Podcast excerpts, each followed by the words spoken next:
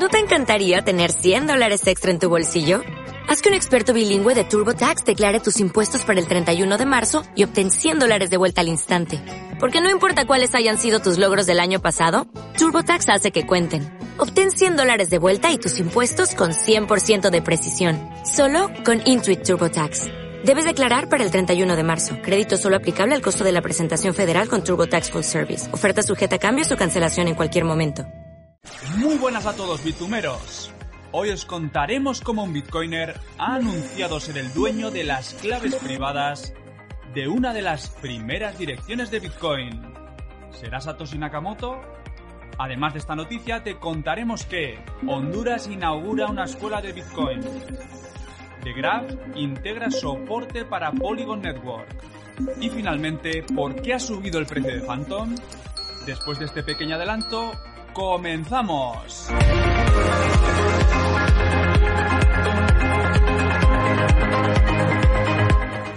La isla caribeña de Roatán, en Honduras, ha inaugurado una escuela Bitcoin para educar a los autóctonos y a los turistas sobre la criptomoneda reina y la blockchain con la finalidad de convertir a Roatán en la isla Bitcoin del Caribe. En esta escuela se impartirán formaciones y talleres además de impulsarse los conocimientos sobre esta criptomoneda gracias al proyecto de Amity. Con la creación de este proyecto se busca establecer el primer centro de educación Bitcoin en este país e incluso se instalará un cajero cripto para facilitar el aprendizaje y la accesibilidad a la criptomoneda líder en el mercado. Honduras lleva algún tiempo impulsando nuevas iniciativas relacionadas con la tecnología blockchain y las criptomonedas. Algunos de sus municipios han legalizado los pagos con Bitcoin y una de las universidades más conocidas ha creado un proyecto que integra la tecnología blockchain en sus procesos educativos.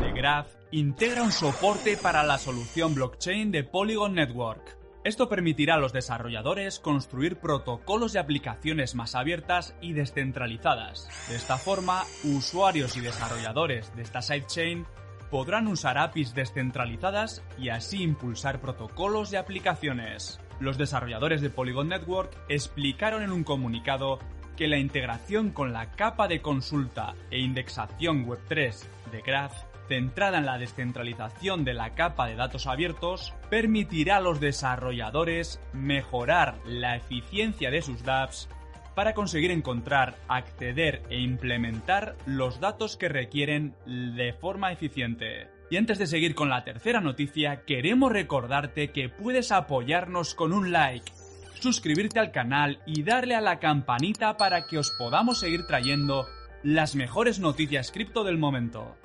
Además, te invitamos a que dejes tu opinión en los comentarios aquí abajo.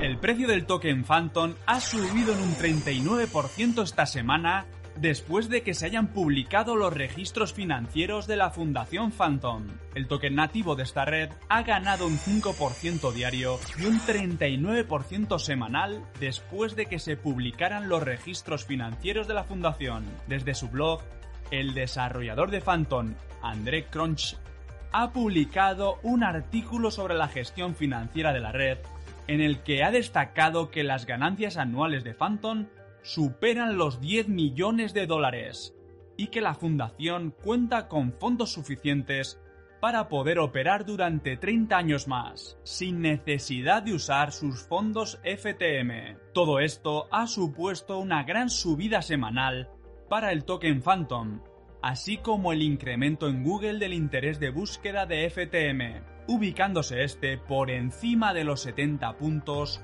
sobre todo en Turquía, Túnez y Kuwait. Un usuario denominado OneSignature ha compartido en el foro Bitcoin Talk un mensaje cifrado con una clave privada correspondiente a una dirección pública de enero de 2009. Este usuario sigue manteniendo el anonimato y la dirección se encuentra vacía, sin fondos. Lo curioso del caso es que esta dirección es una de las primeras de Bitcoin. Es una dirección de uno de los primeros mineros y que el 19 de enero de 2009, a 10 días del nacimiento de Bitcoin, recibió 50 Bitcoin como recompensa por su actividad. La aparición de esta dirección, de los tiempos en los que Satoshi Nakamoto se encontraba activo, ha causado bastante revuelo e incluso bastantes usuarios empezaron a especular sobre que la dirección perteneció al creador de Bitcoin. Además, esta dirección también tendría relación con Hal Finney, el primer usuario que recibió una transacción de Bitcoin y que falleció en 2014. Queremos saber qué opinas de este tema. ¿Crees que esta cuenta puede pertenecer a Satoshi Nakamoto? Déjanos tu opinión en un comentario. Y si has llegado hasta aquí, te invitamos a suscribirte al canal en este botón para poder seguir toda la actualidad cripto.